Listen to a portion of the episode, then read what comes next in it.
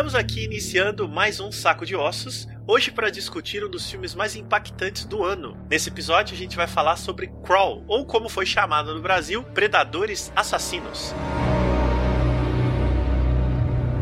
Para conversar comigo sobre esse filme que anda tirando fôlego de muita gente, eu busquei lá da zona crepuscular, também conhecida como República de Curitiba, o pesquisador, professor e meu amigo Rodolfo Stank. Tudo bem, Rodolfo? Olá, Marcelo. Muito obrigado por mais por esse convite para eu chegar no Saco de Ossos mais uma vez e para falar de um cineasta tão legal que nem o Aja. Tô muito feliz. Pois é, até bom você ter adiantado que a gente vai falar do Predadores Assassinos, mas antes, é, eu e você, a gente comenta um pouco da carreira do Alexandre Aja. Aliás, já te pergunto, você pronuncia Aja também, né? É, a, eu sei que os americanos pronunciam, alguns pronunciam Aja, né? Então, porque é francês e tal, mas eu tô falando Aja porque foi como eu sempre li. Eu também, sempre falei, então não vai ter problema. E eles também falam Sim. Alexander, né? Alexander Aja. É. É, é. bom lembrar que o Aja, o nome não é esse, né? Ele usa as iniciais do nome Alexandre Joan Arcadi, AJA, porque ele é filho de um produtor e diretor de cinema na França que tem esse sobrenome e ele queria se diferenciar do pai, quebrar aí a, a história do pai e resolver resolveu adotar o sobrenome, o pseudônimo Aja, para ninguém vincular ele ao.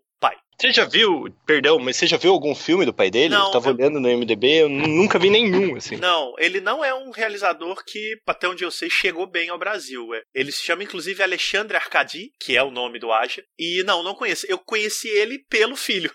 Toda vez que o Aja dá entrevista, ele acaba falando do pai, e aí a gente acaba conhecendo um pouco pela visão dele. Mas, de fato, não é um cineasta muito dado aqui no Brasil. Talvez alguém conheça melhor e tal, mas eu, particularmente, não conheço. É, eu gosto, uh, porque uh, a gente sempre ouve o, o Aja falando do pai dele, porque o Aja é um cara que cresceu dentro do estúdio de cinema, assim, então ele aprendeu cinema meio que na prática, assim, vendo o pai dele traba trabalhando com o pai dele, vendo o pai dele trabalhar, ele estava interagindo, ele era uma criança de sete, né, então essa é um pouco da, da história dele, e aí sempre que vão falar dele, ele remete e lembra do pai, assim, dessa experiência, que está muito marcado nesse, nessa formação, assim, cinematográfica do Aja. É, isso é muito legal, ele nasceu em 1978, então ele tá com 41 anos. É um cara muito jovem para uma carreira tão grande, né? O Aja, ele tem o primeiro longa-metragem em 1999, que é um filme chamado Fúria, inclusive com a Marion Cotillard, e que eu não vi, não encontrei. E se algum ouvinte do Saco de Ossos souber onde encontra esse filme, eu e Rodolfo agradecemos. É, eu, eu, eu fiquei curioso, dei uma procurada, dei uma procurada em, em ambientes alternativos também, mas eu já não sou o que era nesse mundo dos torrents aí para poder encontrar esse tipo de coisa. é, eu me senti um pouco fracassado também. Sim.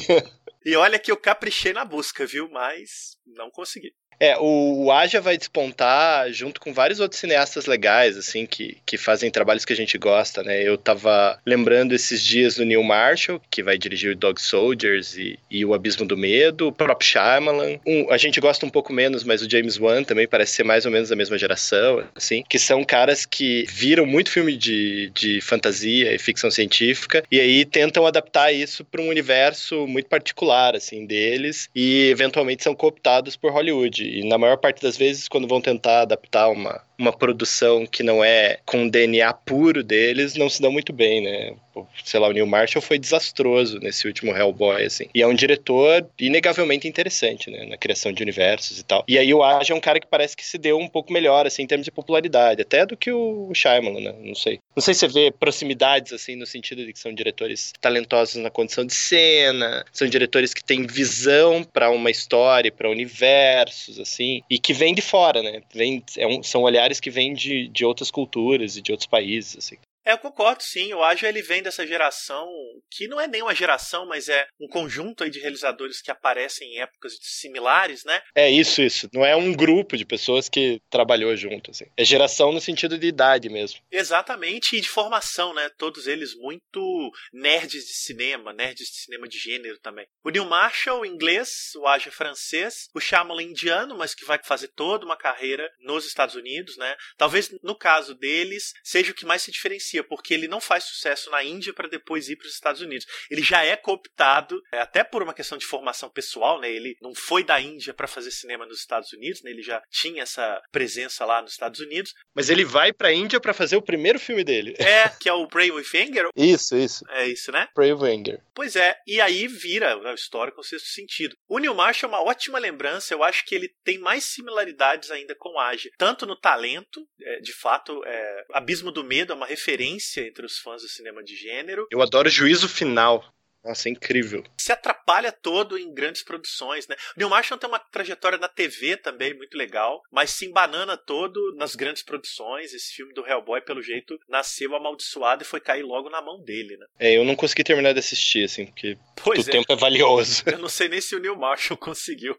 É, ele tá muito decepcionado com a, é. com a, experiência, né? Porque é uma coisa de estúdio e tal, e sofrendo pressões. Enfim, eu acho que tem uma coisa de que o Aja se dá muito, muito melhor, assim, me parece, porque ele é um cara que sabe escolher projetos um pouco melhor, assim. Né? E ele é um cara que tem um pouco de medo de pegar coisas muito grandes, assim, parece. Acho que medo não é a palavra, mas ele é cauteloso com pegar produções muito grandes, assim. Eu acho que ele seria um cara, por exemplo, que dirigiria maravilhosamente um filme de super-herói, assim. Mas não parece que ele abriria mão de uma certa identidade, assim, ou de um cuidado para fazer esse tipo de, de trabalho. Tô chutando também, né? Porque eu não conheço pessoalmente, mas é, eu tô, tô analisando isso pela trajetória dele, assim. É, ele estoura em 2003 na França, mas em outros países também, mas com o Haute Tension, que que aqui chamou Alta Tensão, e é um filme que teve uma participação grande do Luc Besson, que é um cineasta que eu não gosto, mas um produtor muito atento e muito ligado em novidades. Então ele banca esses pequenos caras na França que um ou outro vão explodir fora da França. E esse filme vira um fenômeno em festivais, ele revigora o gênero do slasher ali no começo dos anos 2000, fazendo uma, uma espécie de reimaginação do slasher americano, muito devedor do cinema mais bruto dos anos 70, com o slasher dos anos 80, mas com uma roupagem completamente própria e causa um frisson de de repente tem um cara aí na França fazendo um filme como esse. Ele também vai abrir caminho para filmes até mais adorados pelo público, como Frontiers em 2007, A Invasora em, também em 2007 e Martyrs, que é um dos filmes favoritos do Denison Ramalho, né, o diretor brasileiro, que saiu em 2008, e eles junto com vários outros ganharam aí a, a alcunha de cinema extremo francês, que são filmes muito violentos que reconfiguram o imaginário do cinema de horror americano.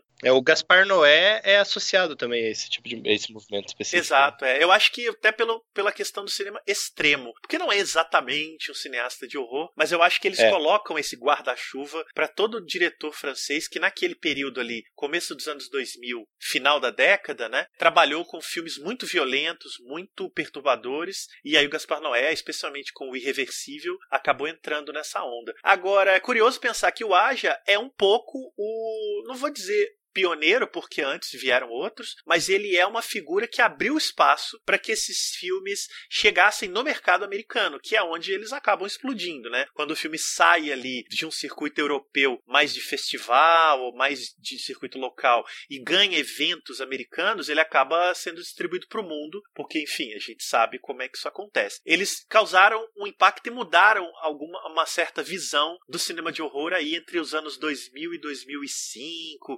2010 mais ou menos. Você teve essa impressão nessa época?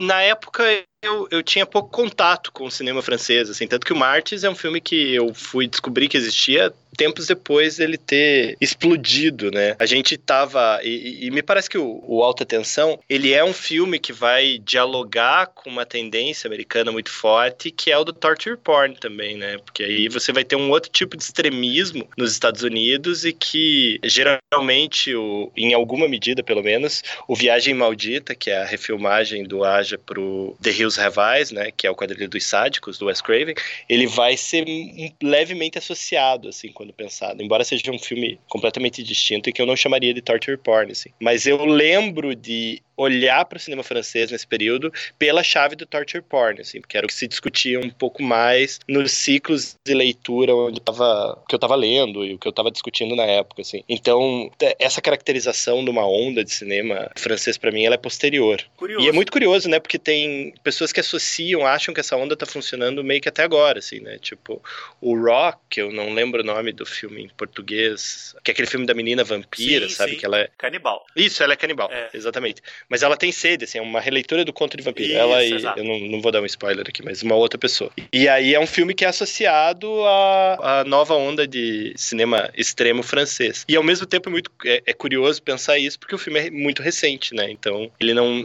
É um ciclo que as pessoas entendem que tá durando desde 2013 até 2016, 17, que é o ano do filme. E você fez uma relação com Torture Porn aí que eu confesso que eu não passei por ela, provavelmente porque eu vi nascer esse ciclo francês acompanhando. Eu lembro de ver o Haute Tension já no ano em que ele saiu, graças de novo aos torrents.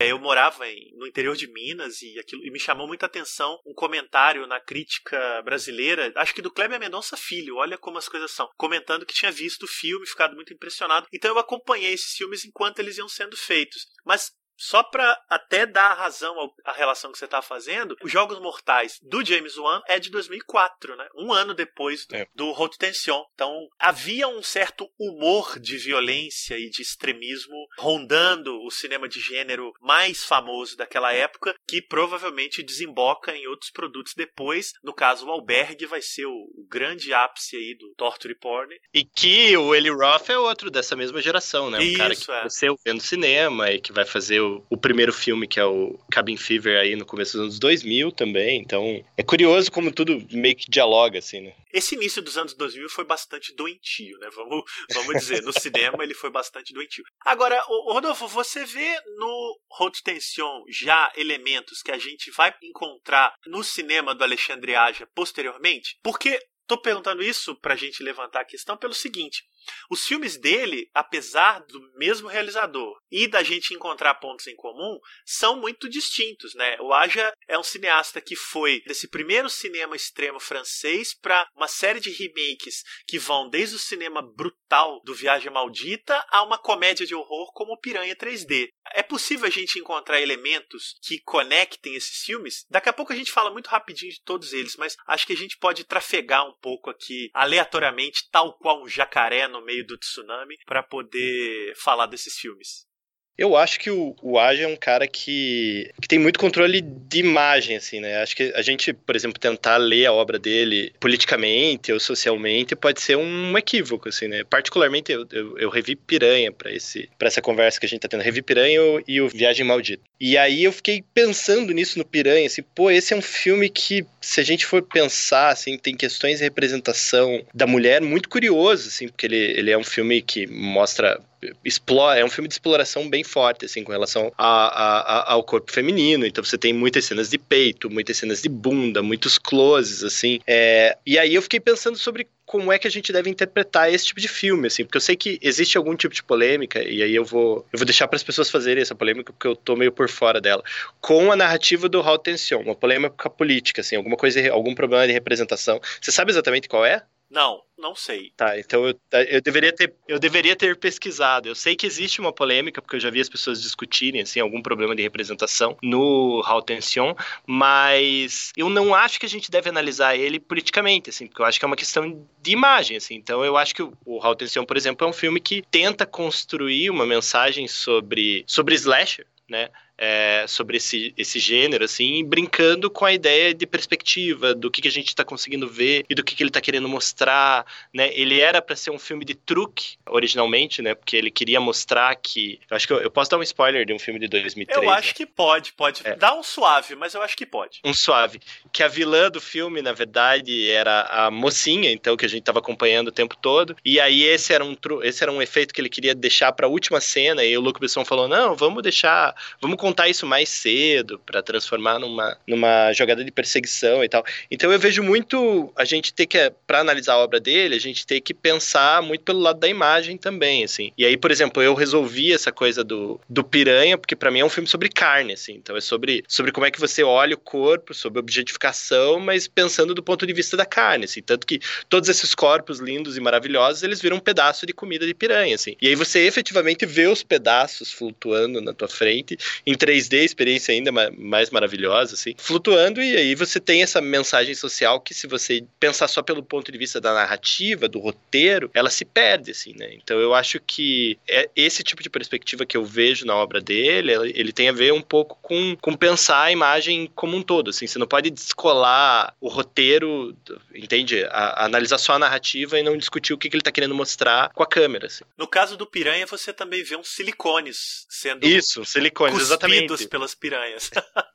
eu acho que eu puxei essa cena porque eu, eu acho que é por aí também, sabe? No caso do Aja, é, no caso do Piranha, por exemplo, é, essa cena do silicone é muito mais do que ser uma cena cômica e debochada, ela é também uma cena que critica essa adulação do corpo que é muito típica do Star System americano, né? Então uhum. a, a protagonista do filme, que são as piranhas, ela cospe o silicone, aquilo ali não interessa a ela, né? Aquela, aquele embelezamento artificial que a câmera dele faz questão de é, amplificar ao máximo, o que tudo que você amplifica ao máximo é bom desconfiar se aquilo não está sendo feito de propósito, né? E não só pela exploração tá brincando com esse imaginário da, né, do spring break, do embelezamento a todo custo e essas coisas. Eu tô falando isso também porque eu acho que sim, o cinema do Aja, ele é, é muito mais bem aproveitado quando você entende ele, ou pelo menos se aproxima dele, como um cinema que eu diria pós-moderno.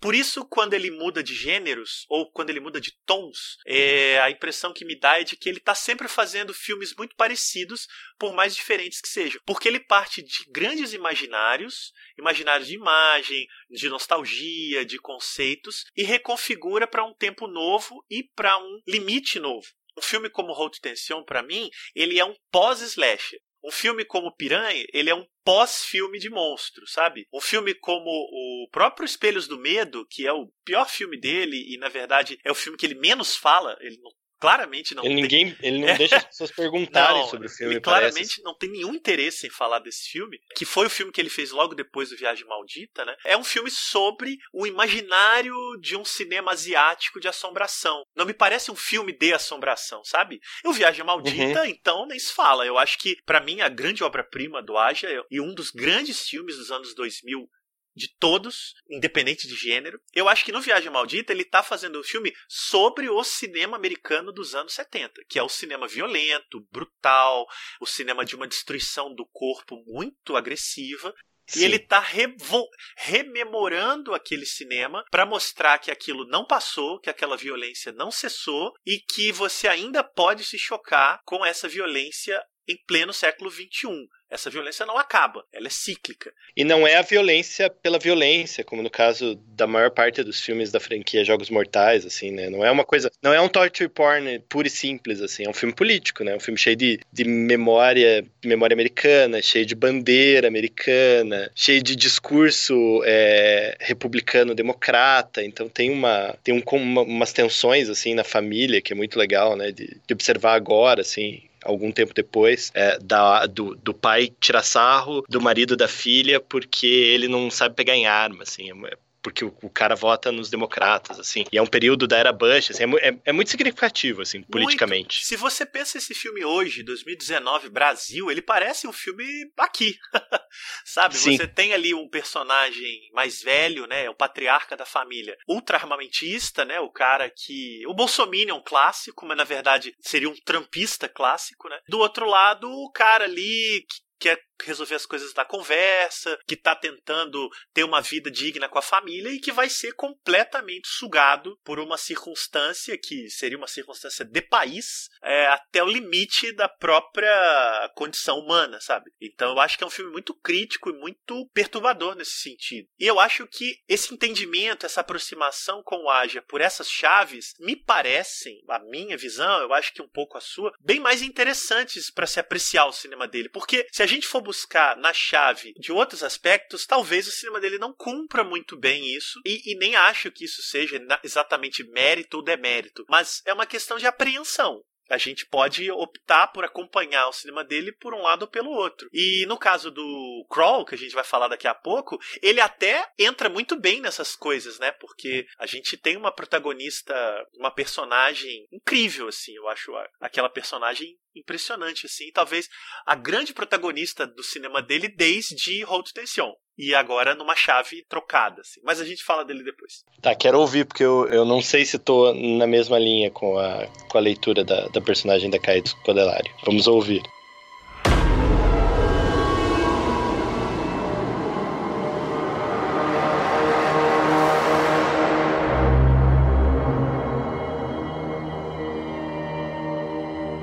Eu acho curioso, porque aí ele vai fazer o Espelhos do Medo na sequência, e é um filme de estúdio, né? E aí ele aparentemente tem uma experiência ruim, a gente tem essa, esse entendimento, assim. E ele, antes de ir para os Estados Unidos, ele, ele quase cai numa outra enrascada, que ele ia dirigir aquele Distrito 13, sabe? O 13º Distrito, que é um filme de parkour policial, que o Luc Besson produziu, assim. Ele quase... Ele tava falando numa entrevista esses tempos pro, pro Mick Garris, acho que é do ano passado ou do ano retrasado, que ele quase dirigiu esse filme, assim. E aí ele chegou no momento, ele falou, ah, eu não me sinto muito à vontade. E aí o Hal Tension explodiu explodiu, daí ele falou, ah, eu vou fazer outra coisa, assim. E que é um filme que. É, é... Você já assistiu esse filme? Não, nunca vi. Eu não vi por causa do Luc Besson.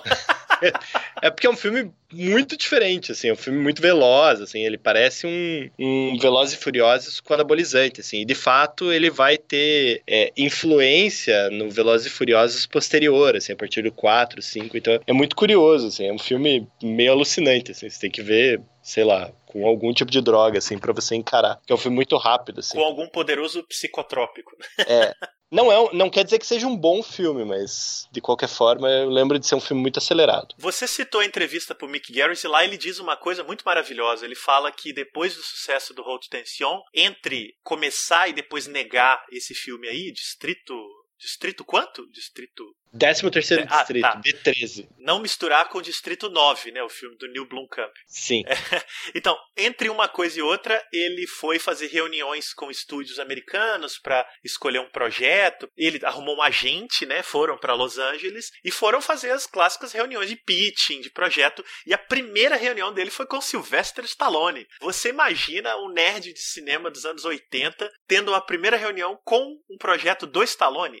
Pelo que ele fala na entrevista, o projeto nunca foi realizado, ele acabou não topando, é claro. E eu morro de curiosidade de saber que filme que o Aja poderia ter dirigido com produção do Stallone. O Rambo 4 não é tipo dessa época, assim? Podia ser uma coisa é, assim. É, mas na entrevista o Aja diz: esse projeto nunca foi realizado. Então é um projeto ah, que não é. aconteceu. É, bom, devia ser uma coisa mais a cara do Stallone do que a cara do Aja, né? Ah, provavelmente. Palpite, assim, provavelmente.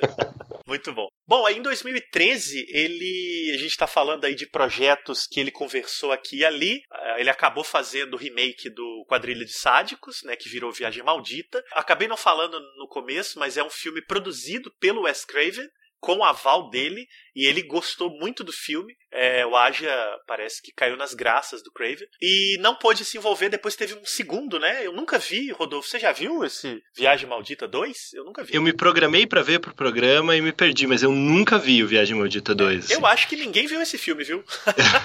se algum ouvinte tiver visto, mande notícias. Eu me lembro de ser um filme que as pessoas falaram muito porque teve pôster censurado, sabe? Uma coisa assim, tipo. Sim que era um pôster, é, é, uma história de militares os, no mesmo cenário do primeiro filme, e aí tinha um dos malditos por assim dizer, carregando um corpo, assim, e aí o pôster carregava e mostrava um pedaço desse corpo, com uma mão e tal. E eu lembro desse pôster ser censurado, assim, então eu lembro que ele tinha algum tipo de polêmica, assim. Essa sequência, e aí eu não vou falar dela especificamente, mas para preparar eu vi outra sequência de um filme do Aja, que é o Piranha 3DD, né? Ele dá uma. Por que, por que eu tô falando disso? Porque o, o Aja é muito bom em construir o universo, assim, por isso que eu acho que ele se aproxima um pouco do Neil Marshall, do James Wan, do Shyamalan, porque ele, ele é bom na visualmente na construção de vários elementos e de regras rápidas, que a gente entende o que está acontecendo na cena muito rápido, assim. É, é, a gente vai falar do Crawl daqui a pouco, mas para mim o Crawl é uma lição de filmagem para um lugar silencioso, assim, porque o, o Aja resolve em dois minutos o que leva meia hora para um lugar silencioso fazer, que é para estabelecer que você não pode falar nada, assim. E aí o Aja tem duas cenas em que você não pode se mexer, o pai diz uma coisa e, e no, no, no crawl, né? E aí a menina olha e ela vai andando devagar e você já entende que qualquer barulho vai atrapalhar. E é um negócio assustador, assim. E eu acho que ele é muito bom em criar universos, assim. Então, eu acho que tá muito bem estabelecido no Viagem Maldita aquela regra, porque ele entra naquelas casas, você nem vê os túneis, os túneis de trem, mas você sabe que os, que os malditos andam por baixo, que os sádicos andam por baixo dos túneis. Então, tem todo um conjunto ali de regras que você entende muito rapidamente, com ele mostrando duas, três coisinhas na, na cena e você, você compreende. E no Piranha, mais ou menos isso também, né? Porque o Piranha também é um filme muito alucinante, no sentido que acontece muito muita coisa em uma hora e vinte de filme, uma hora e vinte e cinco. E aí tem uma sequência que pega todas, todas as coisas que o Aja fez, e aí a gente nota um pouco do talento dele, que é o Piranha 3DD, é, porque ele pega e amplia o fato de ter mais mulher nua no filme, tem mais sanguinolência, tem mais cenas absurdas, e aí com mesma coisa, com parte do elenco original, e ele não consegue reproduzir o diretor do outro filme, assim. E o filme é muito ruim, muito ruim mesmo, assim. Eu parei na metade, tarde, daí falei, ah, não vou terminar não vou, depois. Não vou me submeter a isso. Não, eu até voltei, porque eu lembrei que eu tinha que comentar, daí eu voltei, terminei de ver, assim, mas é, eu vi de uma maneira dolorosa, assim, porque os personagens não são cativantes, porque aí é um filme que tem a mesma duração, mas ele não sabe trabalhar personagem, assim, para apresentar quem são aquelas pessoas da mesma maneira que o Aja. Ele não entende a velocidade das cenas, então tudo parece apressado. E, cara, é tudo igualzinho, assim, parece que o, o diretor pegou a fórmula que o Aja aplicou no primeiro Piranha, tentou aplicar de volta e não deu certo. É um negócio muito louco. Só deixando muito claro, né? Porque a gente foi falando dos filmes, esse filme não tem envolvimento do Aja, né? Não, nem o segundo. Nem o segundo Viagem, Viagem Maldita, é. Então, as sequências dos filmes do Aja não tiveram envolvimento dele. Nem o Viagem Maldita 2 e nem o Piranha 3DD. Que, aliás, vamos admitir, é um título maravilhoso. Né? É, o título é maravilhoso. O filme. Já, o filme, pois é. Tem aqui uma questão que eu queria chamar a atenção sobre ele, é que enquanto ele seguia a carreira de diretor, né, ali em Los Angeles, em Hollywood, ele também seguiu uma carreira de produtor, que aliás, às vezes, ele se deu até melhor como produtor, é, financeiramente falando, do que como diretor. Ele produziu em 2007 P2, que é um filme que eu acho bem interessante, um terror de perseguição com direção do Frank Calfun, que é o mesmo cara que ele vai produzir no remake de Maniac em 2012. Ele faz o remake desse clássico do exploitation, que é o filme do William Lustig de 1980, né? Em 2012 também tem direção do Frank Calfun, produção do Aja. Esse filme, eu acho ele também um dos grandes filmes de horror aí do, do comecinho da década de 2010, mas ele passou muito batido, tem o Elijah Wood, mas ninguém deu muita bola. Você chegou a ver? Eu não cheguei a ver, tava na lista. O P2 eu vi, o P2 eu acho muito divertido. O P2 é um ótimo filme de locadora, né? Você não acha? Eu acho assim, tem um filme parecido com o P2, que é aquele Sem Vagas, sabe que filme é? Sim, pra quem, sim. Pra quem saiu, que é bem pior, é, assim. É verdade, é verdade. E a mesma, mesmo mood, né? Mesmo, é, mesmo é quase a mesma, é. mesma história, quase. É, exato. Ele também produziu, aí em 2016, um filme do Johannes Roberts, que é The Other Side of the Door, um filme que eu não vi, mas o Johannes depois vai estourar dirigindo 47 Meters Down, que no Brasil chamou Medo Profundo, que é das duas meninas numa gaiola de tubarões, né, e a gaiola arrebenta. Ganhou uma continuação, que eu acho que estreia esse ano. Que é dirigido pelo próprio Johannes, inclusive. Isso, exatamente, pelo Johannes. E também ele dirigiu, aí não tem envolvimento do Aja, 47 Meters Down também não tem envolvimento do Aja, mas ele dirigiu Os Estranhos 2, Caçada Noturna, que é sequência de um filme de 2008 do Brian Bertino. Eu citei eles para dizer que o Aja produziu um outro filme desse cara, The Other Side of the Door, então ele também revelou esse talento aí que seguiu seu próprio rumo, e eu acho o Johannes Roberts um diretor bastante interessante. Acho que ainda não fez um grande filme, mas ele é um cara que todo novo trabalho eu tô de olho interessado. Eu sei que você gosta muito dos Estranhos 2, né? Eu gosto, eu acho que ele tem boas cenas, assim, pelo menos umas três boas cenas. Assim, a cena, a cena do, da piscina, né? A cena final, que a menina tá no hospital. Ah, e a cena em que, em que o cara tá perseguindo ela num carro e tá tocando Total Eclipse of the Heart, assim. Cara, aquela cena é muito boa. Muito boa, é muito realmente. Boa. Esse filme tá no Amazon Prime, quem tiver curiosidade em ver, Os Estranhos 2, Caçada Noturna, ele é bem legal.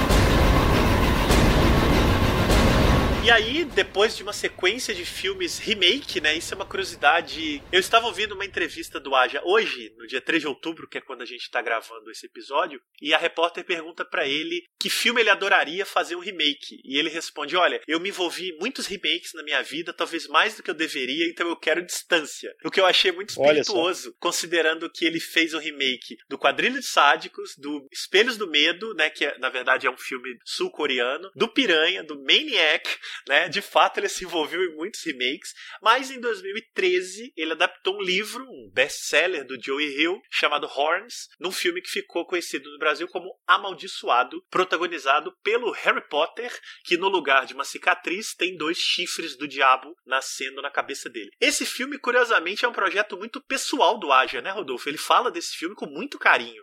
É, eu até acho curioso ser um projeto muito pessoal dele, assim, porque é um projeto que parece ter um pouco menos de identidade, assim, do cinema do Aja, assim, eu não, eu não vejo muito, talvez por ter visto o filme quando ele saiu na época e não ter revisto agora pra gente discutir, mas a minha memória dele é que parece um filme mais mais distante do trabalho do Aja convencional. Assim, ele é um filme mais parado, ele é um filme que é muito mais intimista no sentido emocional, assim. E é um filme que é muito fiel ao livro. Você chegou a ler o livro? Não, eu não li. Curiosamente, um ami dois amigos que leram acham o filme muito limitado em relação ao livro, mas eu é. não sei o que isso quer dizer porque eu não li o livro ele é limitado no sentido que o livro é um tratado existencial, assim, né? Mas é, é, é, sobre culpa e discute várias coisas. Mas o, o filme, ele é fiel no sentido de que reproduz os mesmos acontecimentos, assim. Eu lembro de ler o livro e daí um ano depois ver o filme e achar, tipo, que é a mesma história, assim. Não tem muita, não tem muita diferença, não. Mas é óbvio, né? Porque o filme, você fala você reproduz o que cabe naquela uma hora e quarenta que, que se passa o filme. E aí falta muita coisa que o livro traz, que, que é uma discussão muito mais humana, assim, né? No caso do Horns é até longo, é um filme de duas horas e dois minutos. Duas mas, horas e dois minutos. É, só. ele é longo, mas o que você está dizendo é perfeitamente aplicável do mesmo jeito. Lembrando que no Horns ele teve uma parceria muito próxima com o Joey Hill, né, o autor do livro, que nas horas vagas é filho do Stephen King, para quem não sabe. Tem gente que até hoje não sabe. Ou seja, o Joey Hill tem uma identidade secreta muito bem guardada. E ele falou em entrevistas que o Joey Hill esteve algumas vezes no set e ajudou na montagem, o que é muito interessante, né? Porque, em geral, os autores têm um pouco de distanciamento das adaptações, mas, pelo histórico de Stephen King, que é um autor que sempre esteve próximo de muitas das adaptações dele, até escrevendo roteiro de várias, é natural que o Joey Hill pareça um pouco nesse sentido com o pai. Mas eu, eu sinto que, de fato, é um filme que não tem uma cara muito autoral, ainda que seja um filme claramente pequeno, barato, né? Não é uma mega produção, apesar de ter o Daniel Radcliffe e alguns efeitos visuais bem extravagantes, mas eu não diria que é, seria um projeto muito pessoal do Aja. Por outro lado, eu sempre me fascino com autores que veem nos projetos mais diferentes os seus toques de pessoalidade, porque talvez exatamente por não parecer com nada dele é que o filme se torna tão pessoal, né? Então eu acho que isso pode ser uma chave de entendimento do Horns. E, e é um drama, né? É, apesar de ser um drama de horror e com toques de comédia, é interessante como o filme, ele na prática é um grande drama desse personagem emasculado em culpa e arrependimento. Né? É, eu tenho um palpite de que esse filme não parece também muito um filme autoral do Aja, porque tem muitas outras pessoas. Ele é marcante por outras razões, né? A primeira adaptação do Joey Hill, é o primeiro grande papel do Daniel Radcliffe depois do Harry Potter. Então a gente vai entrar e chegar nesse filme por outras chaves, assim, que não a do, do Aja, assim. Tanto que eu, eu fui olhar de novo e lembrei, ah, é, ele dirigiu esse filme, mas não é, é bem. acontece. Não é bem o motivo pelo qual eu me lembro do, do Amaldiçoado quando discutido. Mas é um filme que eu gosto, assim, mesmo assim, eu acho que ele tem coisas visuais interessantes, assim, né? Só o fato de você colocar um chifre gigante no Harry Potter e ele andando no meio de uma cidade do meio oeste americana é, é interessante, assim. É muito bom. E falando em falta de identidade, a gente vai passar muito rápido pelo filme do Aja, que até o mês passado eu não sabia que existia, então vou assumir publicamente que foi o Rodolfo que me chamou a atenção. A Nona Vida de Louis Drax, um filme que está na Netflix brasileira. Eu não sabia que ele tinha feito esse filme. Olha como eu não andava pesquisando o Aja há muito tempo. Mesmo quando ele anunciou o Crawl, eu fiquei empolgadíssimo, mas eu não tinha a mínima ideia de que em 2016 ele lançou esse filme que pelo jeito não teve nenhuma repercussão. É um filme que ele não fala muito também. Né? Ele não cita, é, até onde eu não achei nada muito significativo dele. É claramente um filme contratado, tanto pelas características de direção, parece que é um livro bastante vendido vendido, best-seller nos Estados Unidos, então deve ter tido ali um certo aprisionamento de produção. E é um filme bastante inócuo também, né? É, tem uma história de bastidores, porque o Max Minghella, que, é, que tinha trabalhado com a Aja fazendo vilão no Amaldiçoado, não sei, acho que dizer que ele é vilão no Amaldiçoado é spoiler, né? Mas tudo bem. Ele é um projeto do pai dele, que eu acho que era roteirista, e aí o pai dele morre querendo fazer esse filme, e o filho, que é ator, não é roteirista de verdade, é, ou agora é, né? Porque escreveu Quem Sou Eu para julgar o cara não ser roteirista agora, de verdade. Agora, agora, Mas é, que não, não era não era um roteirista uh, em primeiro lugar, escreve o roteiro pro Aja dirigir, assim, daí ele dirige esse filme, e que é um filme que, assim, poderia muito bem ser um filme desses produzido pelo Del Toro, né, eu vi muito Del Toro no filme, assim. Aliás, você falou, matou a charada, eu não sabia que tinha essa história do Max Minghella, que é filho do Anthony Minghella, diretor do Paciente Inglês, falecido há pouco tempo, e tem tudo a ver, né? É um filme claramente que parece ter nascido para ser dirigido pelo Anthony Minghella, com toques de Del Toro, mas com a cara dele. Agora que você disse, pronto, tá? O filme até. Eu não gosto do cinema do Anthony Minghella, então já deixo isso claro. Mas isso explica muito. Não, não Nem do paciente inglês, Marcelo. Olha, Rodolfo, eu vi naquela época, eu era, né, era um filme, já era chato naquela época. Não, era muito chato, hoje, eu vi é, esse tempo atrás, é muito chato. Imagina hoje, então, infelizmente, vou, vou ficar devendo. mas, mas tem tudo a ver, eu não sabia desse vai e vem do Max Minghella, informação muito interessante e explica bastante desse projeto. E aí eu, eu vi esse filme meio que por acidente, assim, porque eu falei, pô, esse filme, eu lembro de ver o trailer desse filme, do menininho e tal, e aí, de novo, né, a chave para ver o filme era porque tinha o ator, o Jamie Dornan, que é do 50 Tons de Cinza, que você gosta de lembrar que é do The Fall e não do 50 Tons de Cinza. E aí eu fui, eu lembro de ver esse trailer e falar, pô, esse filme parece interessante, assim. Daí quando você falou de gravar, eu fui procurar a filmografia e falei, nossa, tem esse filme do Aja, mas acho que nem chegou aqui, né? Daí comecei a baixar o filme e aí vi que tinha na Netflix, daí fui assistir direto, assim. E no meio do caminho eu fui fui entendendo, assim, eu, eu até vejo um pouco do, dessa brincadeira da narrativa, do, do alta tensão, assim, né, de você ir brincando com a perspectiva do que tá acontecendo e tal, mas é, ele tem um problema de roteiro, assim, eu acho é, que nem é, é culpa do Aja. Não, ele é um filme muito mal resolvido nas suas definições, né, mas sim, eu acho que a presença do Aja ali tem um pouco a ver com essa construção de um mistério em torno de de algumas visões e pontos de vista. É claro, a gente implica um pouco porque de fato o filme é um é morno, né? Mas eu acho, eu acho um filme tocante. Eu acho, eu acho que tem cenas bonitas, bem bonitas, assim. Por exemplo, quando tem um determinado monstro que tá numa caverna conversando com o menino que tá em coma, assim, e aí ele revela, é, se revela a identidade daquele monstro, assim. Eu fiquei, fiquei emocionado, assim, porque eu achei Não, um. essa cena é boa, mas aí você foi sacana, porque essa cena é boa. então eu acho que ele tem bons momentos. É. Não, o filme tá longe de ser ruim, eu só acho ele vazio e tá na Netflix, eu acho que é uma sessão garantida para toda a família, apesar de uma ou outra cena mais violenta. Ele é um filme muito suave, é um filme de sentimento. Eu acho que ele funciona e é legal saber que esse filme tá aí disponível. Inclusive, Rodolfo, provavelmente graças a você, esse filme teve um up na Netflix. Eles devem ter renovado o contrato, porque um monte de gente foi ver. Pois é, eu não. Desculpa. Tudo bem.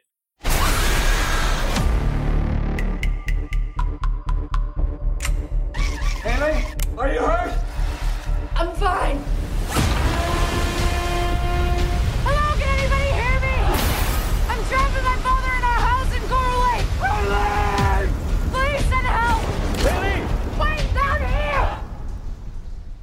Depois de A Nona Vida de Louis Drax e algum outro trabalho menos expressivo, o Age aparece com Crawl, no Brasil esse título extravagante, né? Predadores Assassinos. E pelo que eu ouvi de entrevistas dele, é um roteiro que caiu na mão dele. É, ele ficou encantado com a sinopse do roteiro, que era basicamente garota tenta salvar o pai dentro de casa durante um furacão nível 5 nos Estados Unidos. Acho que é Flórida, né? Que se passa agora. Eu é, esqueci. se passa na Flórida. Na Flórida. E é atacada por um grupo de jacarés. E ele pensou, como é que ninguém nunca fez isso antes? Né? E, então é uma sinopse muito, de fato, muito simples, muito direta. E curiosamente, o filme é exatamente isso, né? Muito simples e direto e profundamente eficiente nessa ambição de fazer um filme eletrizante numa situação limite que é, né, indivíduo contra a natureza e misturar ali filme de monstro, filme catástrofe, filme de invasão doméstica e drama familiar. Eu acho que de imediato, de saída, eu diria isso, né? É um filme que provoca uma ideia inicial muito simplória. Ah, é um filme de jacarés predadores atacando uma menina em casa durante uma tempestade. E aí você vê e percebe que tem um autor ali com uma mão poderosa, com escolhas muito acertadas de como construir essa narrativa e fazer um autêntico filme de horror sobre praticamente qualquer ponto de vista. Né? É, ele é um filme muito luxuoso, é um filme B muito luxuoso, né? Porque é, tudo nele é barato, ele tem um orçamento de. Desculpe citar o orçamento de novo, mas ele é um filme que custa super barato para padrões hollywoodianos, assim, custou 13 milhões, e aí ele não tem. Tem lá a, a menina que já tinha feito algumas coisas, que é a Kai Scodelário, mas ela não é um filme com grandes atores, né? Mesmo ela, eu acho que ainda tá em, em ascensão, assim, e aí é um filme todo de atmosfera, assim, e ele é brilhantemente conduzido, assim, é, para mim parece o que o Hitchcock fez com o livro Vagabundo do Robert Bloch, assim, né? Porque é muito legal, você pega um, uma história muito simples e dá um tratamento maravilhoso para ela, assim. Eu achei, o filme é de tirar o fôlego, assim. Eu achei, acho que é um dos melhores filmes que eu vi esse ano. É, sim, sim. Não à toa estamos aqui gravando um bate-papo todo em torno do Aja e desse filme, né? Agora, você tocou num ponto que eu acho que caracteriza muito os melhores filmes do Alexandre Aja. Ele dá uma elevada de luxo a filmes B. Isso não significa ter muito dinheiro, muito pelo contrário, né? Roto Tension é um filme muito barato, Predadores Assassinos, para os padrões de Hollywood, é um filme muito barato. O valor que você falou aí é irrisório diante do que se gasta para um filme da Marvel, por exemplo. Só que quando chega na tela, ele tem uma categoria de direção, um cuidado muito grande de trabalhar com bons diretores de fotografia, com uma sonorização muito poderosa e toda uma tentativa de fazer com que aquela produção pareça muito maior, que a impressão que você tem é de ser um filme muito grandioso, né? numa escala muito maior do que ele é de fato. E essa grandiosidade, ela não é, por exemplo, a grandiosidade de um It, capítulo 2, que a gente percebe no It cada centavo gasto na tela. E é um filme de 70 milhões de dólares, é sei lá quantas vezes mais que o Crawl. Quase sete. É, pois é. Mas é uma grandiosidade de olhar, é uma grandiosidade de qualidade de condução. Então, quando tudo aquilo parece explodir na tela, a gente não está percebendo o dinheiro gasto ali como eu percebia no It. Né? O que me chamava muito a atenção no It 2 era, caramba, esse filme tem dinheiro demais, olha essas coisas aqui. Me tirava do filme. Né? No caso do Predadores Assassinos, isso não passa pela cabeça. A gente está muito mais preocupado com o que está acontecendo em cena do que com qualquer outra coisa externa a ela. Né? É, e eu fiquei muito impressionado pela capacidade do filme de te manter tenso num único cenário, assim, ele é muito, ele é muito simples exatamente por isso, né? A maior parte do filme se passa debaixo da casa e aí com um problema muito simples para resolver, que é a menina sair, conseguir encontrar um jeito de sair de debaixo da casa para poder levar o pai, que tá sangrando e vai morrer se não sair dali. E aí a água Não é exatamente começa... um problema muito simples de resolver, né? Não, eu tô, tô querendo dizer narrativamente, assim, né? Você, você coloca eles lá e aí o problema é simples, é você não precisa resolver o mundo, você não precisa derrotar o demônio, discutir é, o papel sei lá, dos rituais pagãos na Europa e nem nada do gênero. Assim.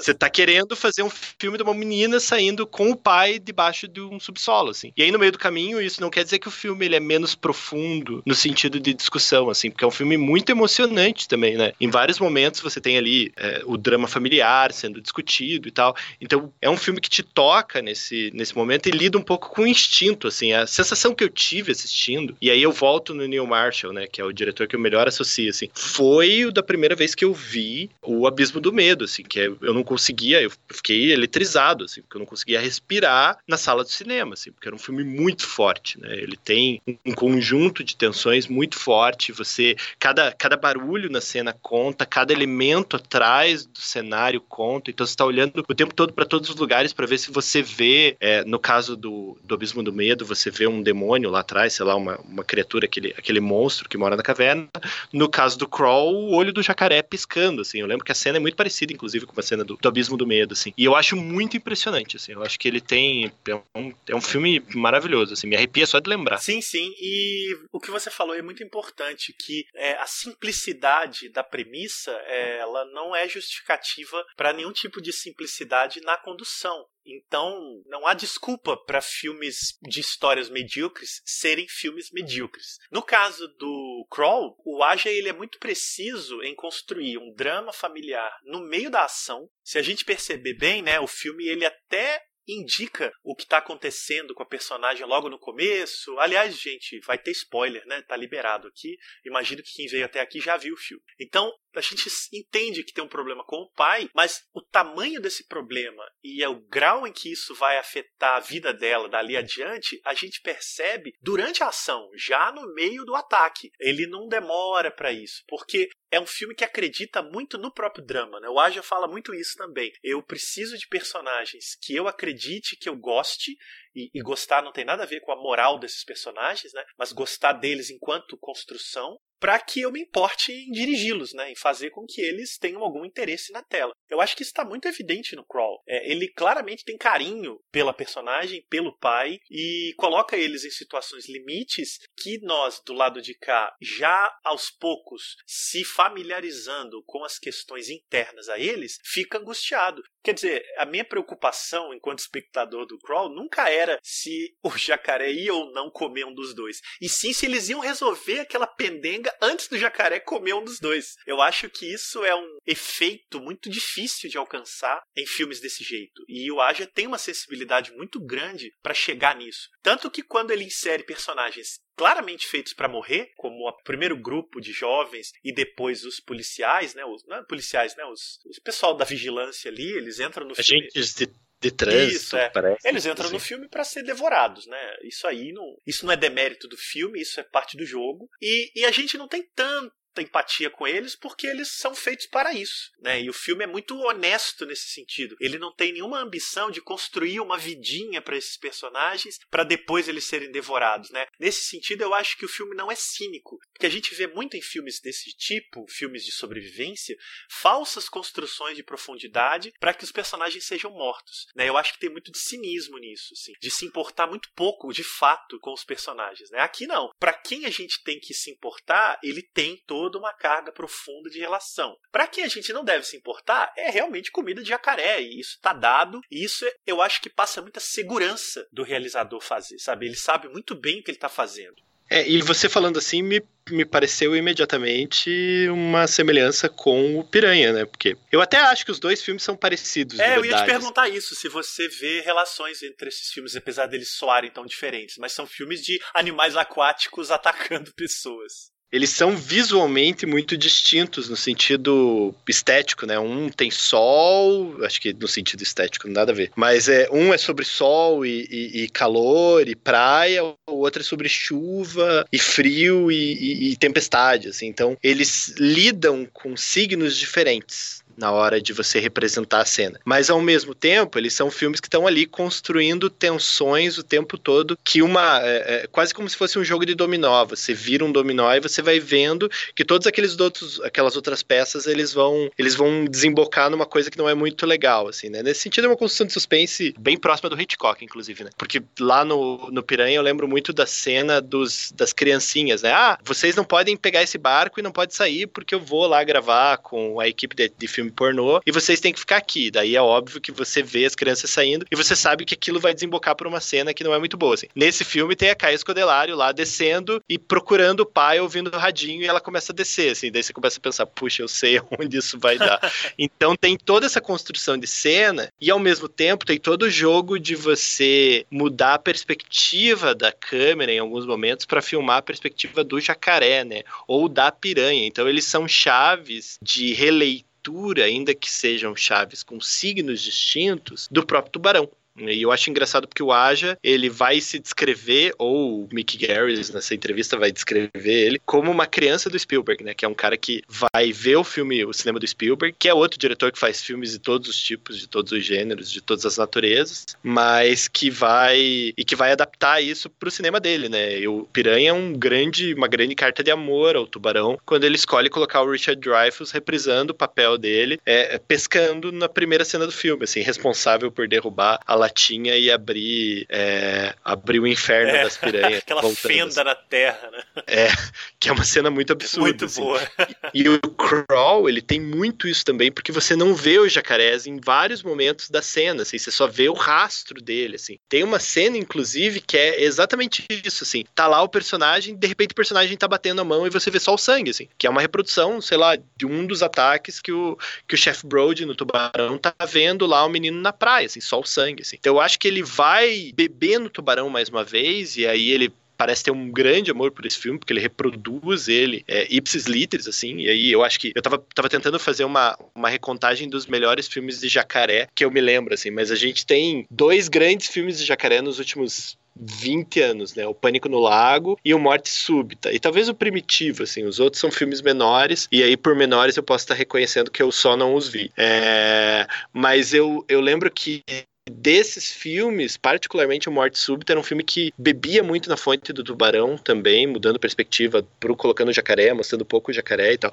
Na verdade, nesse caso é um crocodilo, mas que é um filme que é muito diferente do Crawl, porque ele é, é- ele é muito mais muito menos tenso assim, né? Eu acho que é um filme com menos muito menos efetivo no sentido de, de tensão. Eu fui ver no cinema e eu não lembro de passar nervoso assim, suar enquanto eu tava assistindo, grudar na cadeira, roer a unha assim, que é o que o Crawl me fez me fez passar assim. Você citou aí filmes de jacaré e minha memória afetiva só me leva ao Alligator, que passava no SBT. É um filme de 1980 e é, ele é famoso porque o garoto ganha um lagartinho e joga na privada porque o pai ou a mãe não querem que ele tenha esse tipo de bicho em casa. E aí esse lagarto, na verdade, é um jacarezinho que vai passar por uma série de coisas estranhas e vai virar um jacaré assassino que vai atacar pessoas na cidade grande. É um filme não é nem B, não, ele é um filme H.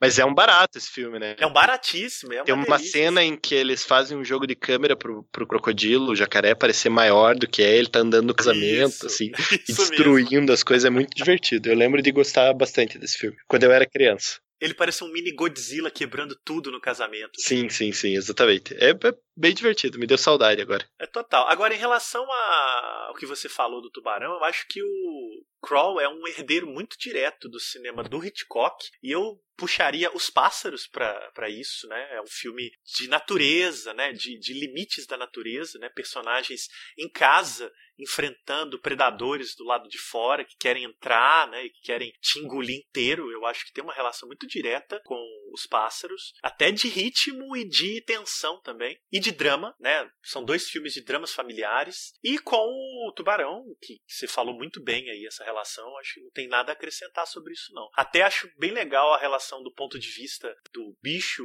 com os dois filmes, porque na primeira vez me escapou, eu não tinha feito isso e ela tá bastante evidente, na verdade.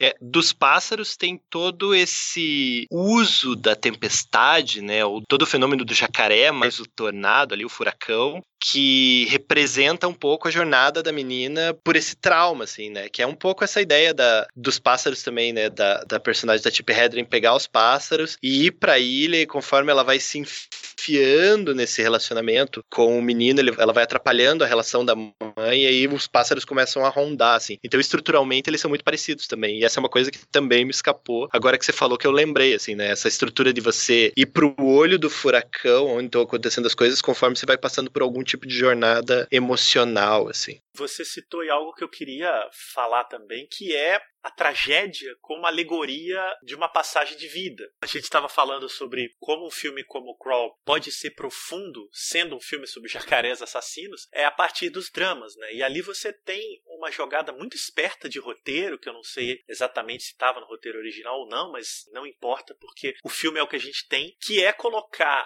boa parte da ação do filme no subsolo da casa de infância da personagem principal, que é onde ela não quer voltar porque ela tem uma questão mal resolvida com o pai na infância. Né? Então ela precisa literalmente subir, né, atravessar essa casa do chão pro teto, né? E você vê que o filme começa no subterrâneo e termina no teto, e ela tem que atravessar tudo isso, todos os obstáculos, para ultrapassar essa questão muito séria que ela tem com o pai, um pai que aparentemente é um pai legal, mas que obrigou ela a fazer coisas que ela não queria, ela não queria tanto nadar e ele queria transformar ela numa campeã, é um pai que foi linha dura na educação e ela nunca lidou bem com isso, e ela parece responsabilizar o pai por problemas que ela tem na vida adulta. Aquela situação limite do filme coloca ela diante dessa finitude do pai e ela precisa resolver aquilo ou o pai né, vai morrer sem que aquilo seja resolvido. Então eu acho muito, muito intenso que a alegoria maior do filme seja essa criança de volta à infância dentro da casa lidando com os seus monstros, né? No caso aquele pai fantasma. E aí eu acho que o filme é muito esperto de demorar bastante tempo para mostrar o pai, né? A primeira vez que ele aparece, ele tá desmaiado, ela tem que carregar, ele demora a interagir com ela. Então você tem um fantasma de um pai que vai aparecer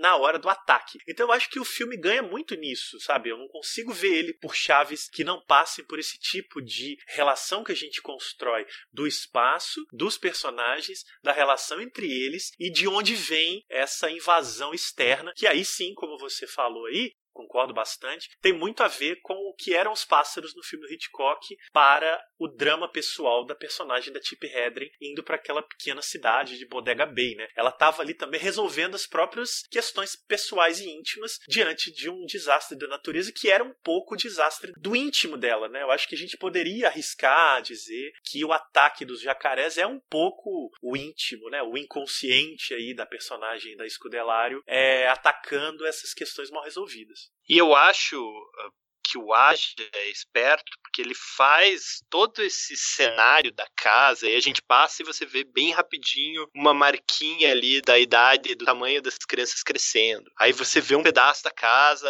sendo desmontada, é uma lembrança dela de quando ela era pequena. A mãe é só uma memória que eles vão mencionar, assim, ela nem vai ver a mãe direito na, na cena e no filme, assim. Eu volto a dizer de Um Lugar Silencioso, né, que é um filme que, que assim, é um filme de imagem também, porque ele tem que construir tudo na imagem, tudo na cena e tal, mas que é um filme que se delonga muito, assim, ele é muito mais didático no mostrar e ele carrega você muito mais pela mão, assim, olha, agora tem essas regras que estão desse universo que está sendo construído, então tem isso, tem aquilo, tem isso, e que vai beber no Hitchcock também, me parece, assim, especialmente em filmes como O Janela Indiscreta, mas que é um filme que, enfim, é mais demorado, dialoga um pouco menos com, com política, assim, ou pensa menos política. Então eu, eu não sei, eu acho que o Crawl é um filme mais de instinto mesmo, assim, sabe? Eu fiquei com essa. Eu fiquei, eu fiquei com, o tempo todo com um lugar silencioso na cabeça depois de sair, assim, porque eu fiquei com muita raiva do filme, assim, porque ano passado ele foi muito aplaudido por ser um filme muito diferente e por ser um filme muito inovador, assim, por uma galera que não vê cinema, né? E aí esse filme do Aja é uma lição, assim, de como é que você pode fazer um filme daquele ainda melhor, assim, porque eu não acho que seja um filme ruim, assim, eu acho que a postura de algumas coisas do filme, o modo como o diretor se referiu ao gênero de horror, assim, falando, ah, meu filme não é, não contribuiu muito pro debate, assim, e depois as pessoas valorizaram em excesso, assim, porque ele foi vendido da maneira errada, eu acho. São filmes que partem de catástrofes, né?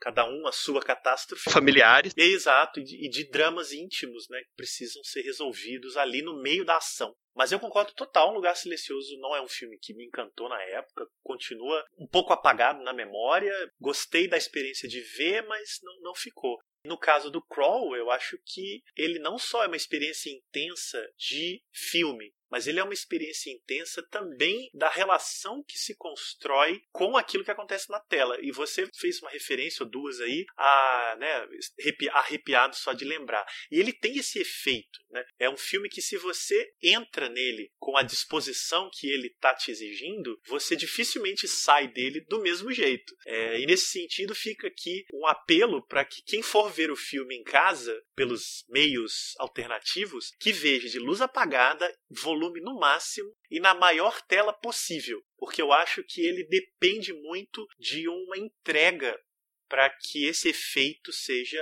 alcançado. No cinema é o ideal, né? Num bom cinema, eu vi, você viu, mas a gente sabe que os filmes têm um circuito muito limitado, muitas cidades não recebem, eles não ficam em cartaz tanto tempo, é, então não dá para exigir isso. Mas tente amplificar a sua experiência, porque ela se diferencia de muita coisa que a gente tem visto no cinema de horror de hoje em dia. Né? Um cinema muito barulhento, e Crawl é um filme barulhento, mas quando a gente sente esse barulho em prol de alguma coisa, há uma diferença muito grande. E ele é um filme de imagens sensacionais, né? Aquele final, assim, tem que ser visto numa tela, uma tela muito grande, assim, da menina segurando e olhando pro pai e o, e o helicóptero chegando, assim. Eu acho que ele ele é muito muito feito para tela grande, assim. Apesar de ser um filme pequeno no sentido de escala, né? É aquilo que a gente estava falando, né? Ele, é um filme pequeno para parecer grande. Agora, acabei me lembrando também da gente tocar no ponto de que, dentro do que a gente estava falando do cinema do Aja como um cinema pós, você enxergaria o Crawl como pós alguma coisa? Eu acho que a gente já falou um pouco, né? Ele é um pós, até um pós lugar silencioso, assim. Mas eu acho que ele é, de novo, o Aja experimentando com filmes de né, desastres naturais, filmes de sobrevivência. Eu acho que ele não é um filme puro sangue nesse sentido, porque os filmes puro sangue, eles seguem alguns clichês, mas gritantes. E o filme do Aja, por mais que ele não tenha nenhuma grande surpresa, não é um filme que vai te dar um final que você não espera, ou que ele vai ter um plot twist. Não é isso. Até por isso ele me parece um filme pós, porque ele sabe que esse tipo de filme trabalha com alguns clichês que ele vai trabalhar, mas ao mesmo tempo aos poucos vai subvertendo. Alguns eu falei aqui, essa coisa de não dar profundidade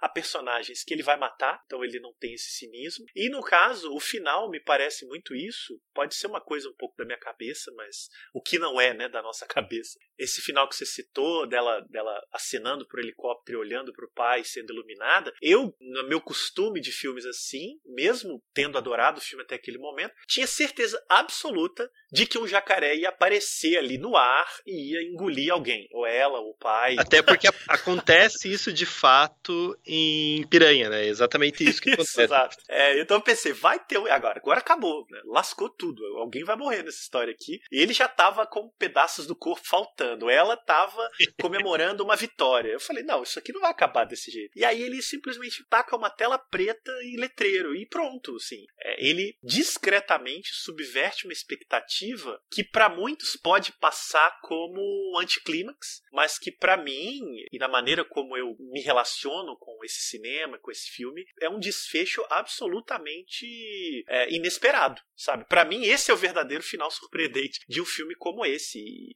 e sendo Aja um cara que tem muita consciência do cinema de gênero, ele deve ter visto zilhões de filmes de bichos, sobrevivência e, e, tantos mais, ele conhece esses clichês, ele sabe onde ele deve ou não trafegar. E apesar de ser um filme também contratado, esse sim a gente sente ali uma mão muito forte dele, né? Uma mão autoral muito carregada. É, mas o contratante dele é o Sam Raimi, né? Que valoriza cinema, que é um cara é que verdade. bem, que faz só filmão, assim. Excelente lembrança, a gente não tinha citado o Sam Raimi. Eu gosto muito, eu, eu, a primeira cena, que é ela nadando, assim, porque o crawl tem muitos sentidos, né? O rastejar, mas também é, é o, o fato dela nadar o estilo de... o estilo crawl, né? Que é ela batendo, e aí tem uma cena bem bonita também, que ela precisa atravessar o lago de jacarés, nadando e tal. E aí eu abri um sorriso, assim, porque eu lembrei que, que o nome nome do estilo que ela tá nadando é Crawl, que é o nome do filme, assim. Eu achei muito, muito engraçado. Bom. E o tempo todo tá ela, porque o, o Crawl supostamente é um pouco mais sobre o modo como os, os, jacarés rastejam, né? Mas o tempo todo ela tá rastejando também, assim. Além, sim, quando ela sim. não tá nadando, ela tá rastejando, assim. Então é muito legal essa, essa brincadeira, esse trocadilho com, com o nome, assim. É um nome muito bom pro filme. O título do filme é muito acertado, porque. O título brasileiro não, né? Não, não, não vamos falar disso rapidinho. Mas o título é muito acertado, porque Crawl tem esse sentido aí que você está falando do rastejar, e é o que ela faz, e o crawl do nadado, e ele também tem um. Ele, ele é um título que é uma sensação, né? Não sei se a gente poderia é uma palavra é que isso, traduzisse é esse isso. título, mas ele faz você sentir algo. Ele não é um nome, ele não é um, exatamente um verbo, ele também não é um fenômeno, ele é uma coisa, né? Que o filme dá vários sentidos para ele. Né? É exatamente isso. Mas no Brasil, não só chamar de predadores, mas ainda coloca o assassinos. Eu até brinquei no Twitter se alguém conhecia um predador que não fosse assassino, porque eu acho que tá no sentido da palavra. Dá um pouco de medo de terem tido essa ideia para vincular a franquia Predadores. Eu espero que não. Acho que não, porque o último filme nem foi tão bem assim. Pois é, é enfim, coisas da, né, coisas das traduções brasileiras. Assim. É inexplicável. Vem cá, seu desgraçado! Predadores Assassinos nos cinemas. E você sabe que isso atrapalha a gente gostar do filme, assim? Várias pessoas que não, enfim, não, não vivem procurando notícias sobre filmes assim, não conhecem Alexandre Age, enfim, cinéfilos que gostam de ver um filme legal de vez em quando. Aí você chega e fala, pô, olha, vai ver esse filme aqui, um filmaço de suspense. Você nem fala horror, né? Fala um filmaço de suspense, Predadores Assassinos. É, é imediata a reação. Falei, mas você tá falando sério? Sim, porque ele parece um título super genérico de monstro, assim, né? Que é, um, que é tudo que esse filme não é, assim. Não é genérico e não é bem de monstro, assim, né? Porque é um filme de tensão. Eu até queria, já encaminhando para o fim, Rodolfo, você que vê e estuda muito filme de monstro, né? E de sobrevivência também, você é um grande fã de Godzilla, por exemplo. Você vê no Predadores Assassinos características de filmes de monstro? É perceptível isso lá? O Age bebe nessa fonte ou é forçar um pouquinho?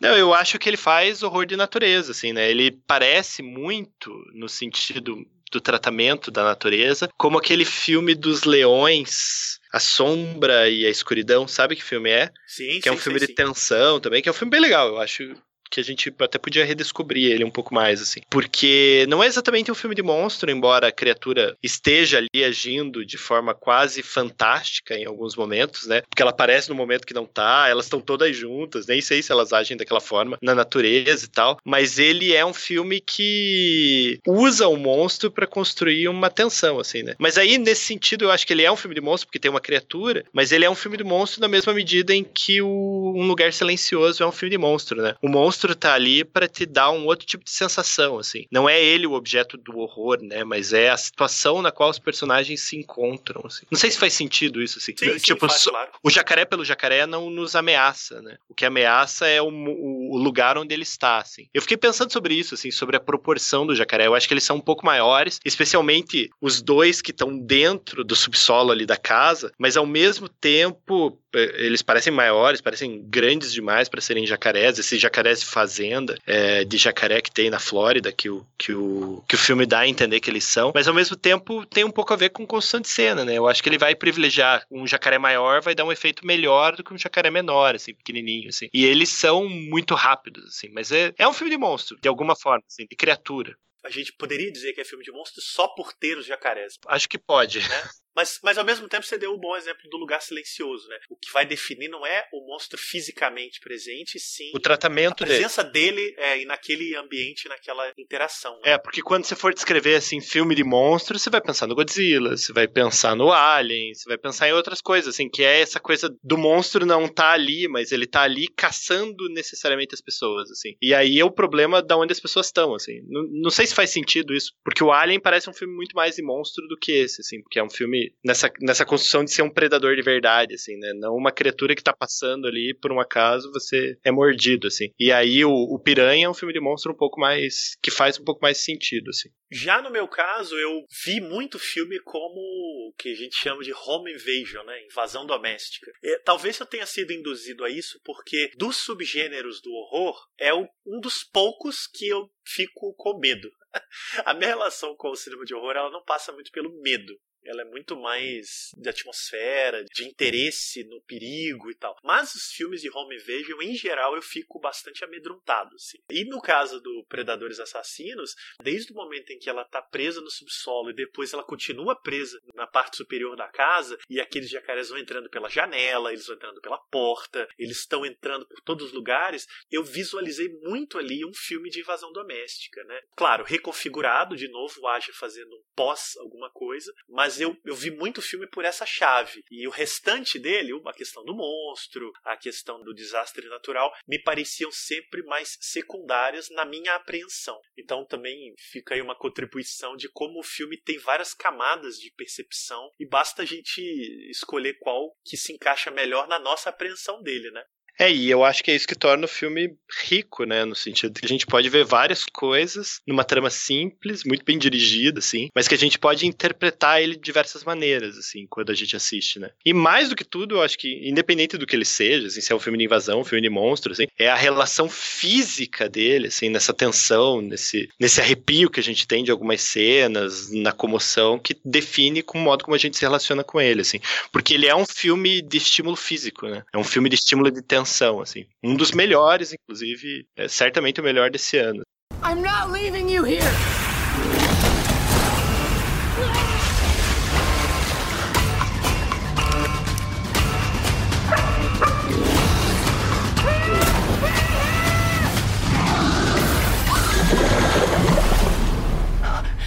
Acho que para terminar, a gente precisa fazer uma notinha para Caia Escodelário, atriz do filme, que interpreta Hayley Keller, e é uma atriz, como você falou no início, de pouca expressão popular, né? As pessoas não conhecem muito ela. Ela fez a franquia Maze Runner e um papel também em algum Piratas do Caribe, mas ela não é um nome que leva as pessoas à sala de cinema. Ela é muito jovem, tem 27 anos. Só que ela tem duas curiosidades. A primeira é que ela nasceu na Inglaterra, mas é filha de mãe brasileira. Então ela foi criada parte da infância em Itu, no interior de São Paulo, e fala português como segunda língua, né? A primeira é o inglês da Inglaterra. E a segunda curiosidade curiosidade que tem a ver com algo que eu falei lá no início é que ela me parece uma contraparte da personagem da Cécile de France no Haute Tension. É, por que, que eu falo isso? Porque no Haute Tension você tinha aquela mocinha, né, a personagem inocente do filme, que vai se transformando e se revela como a, assassina, né? Tem uma jogada no filme aí que mostra que ela era a psicopata da história.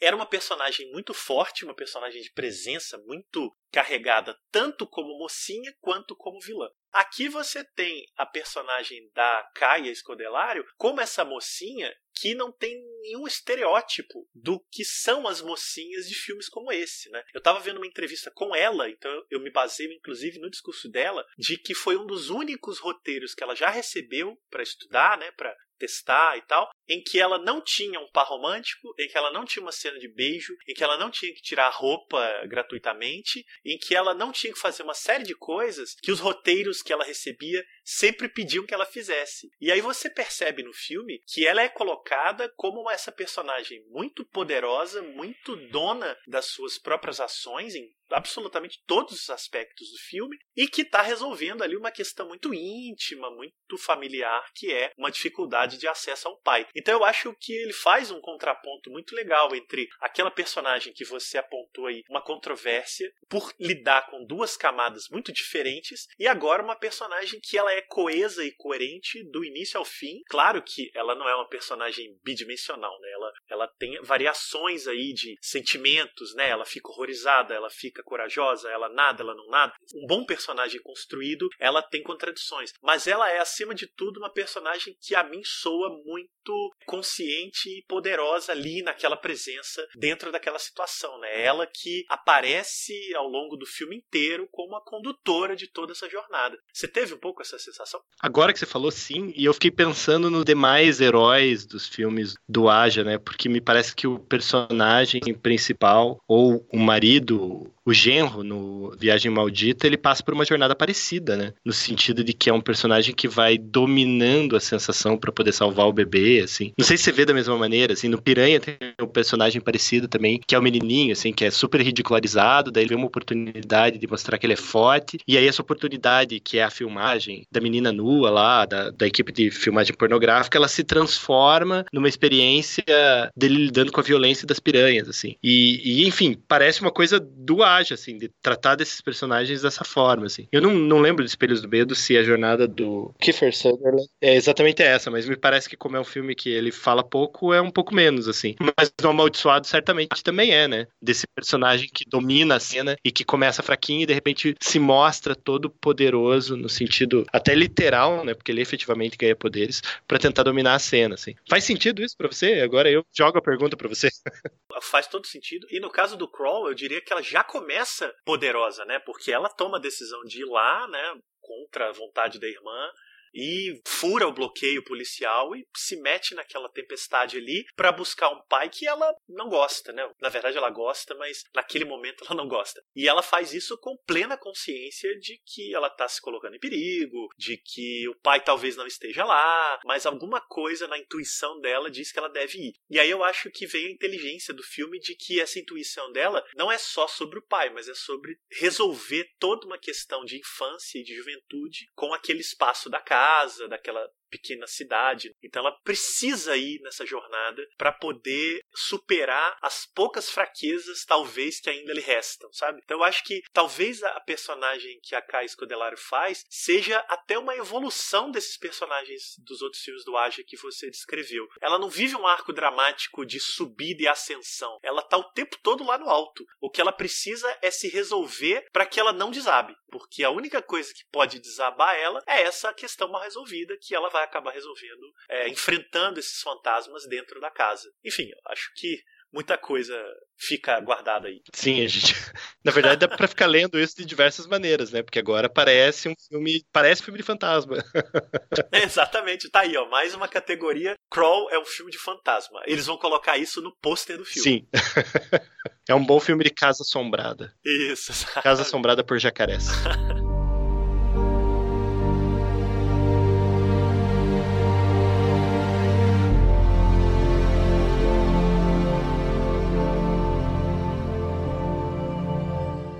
Legal, eu acho que a gente explorou bastante Predadores Assassinos e o cinema do Alexandre Aja. Para nossa boa surpresa, ou que talvez não seja tanta surpresa, faltou coisa, porque o cinema do Aja ele é muito maior do que eu acho que é recebido. É um cinema em construção, que eu acredito que ainda vem muita coisa boa por aí. Tomara que ele se meta nos bons projetos, né, Rodolfo? Não me vai ficar fazendo projeto de Anthony Minella que não dá. Agora. não, eu fico feliz se ele não for, se ele não for para televisão filmar Game of Thrones, eu já fico feliz. É verdade. Porque eles vão, eles vão sugando esses diretores para séries grandes, né? Bom, eu queria agradecer você de novo, terceira participação aqui no Saco de Ossos, cada uma mais legal que a outra. Obrigado de verdade e que venham mais filmes pra gente discutir. Se você quiser aí falar qualquer coisa, vender o peixe, do caso aqui hoje a gente só tá vendendo jacaré, fica à vontade. Não, eu não tenho nenhum peixe para vender, eu, eu queria agradecer imensamente essa oportunidade de falar do cinema do Aja. Aprendi bastante enquanto a gente conversava, né? Inclusive entendi ainda melhor o filme Predadores Assassinos, talvez um pouco do, do próprio papel do Aja enquanto diretor, então fico muito feliz pela oportunidade de fazer essa discussão. E se o pessoal aí quiser me seguir, meu nome é Rodolfo, arroba Rodolfo Stank no, é, no Twitter, eu também escrevo por uma coluna no site A Escotilha sobre Cinema de Horror, toda quarta-feira, e só me procurar lá e falar um alô. Valeu!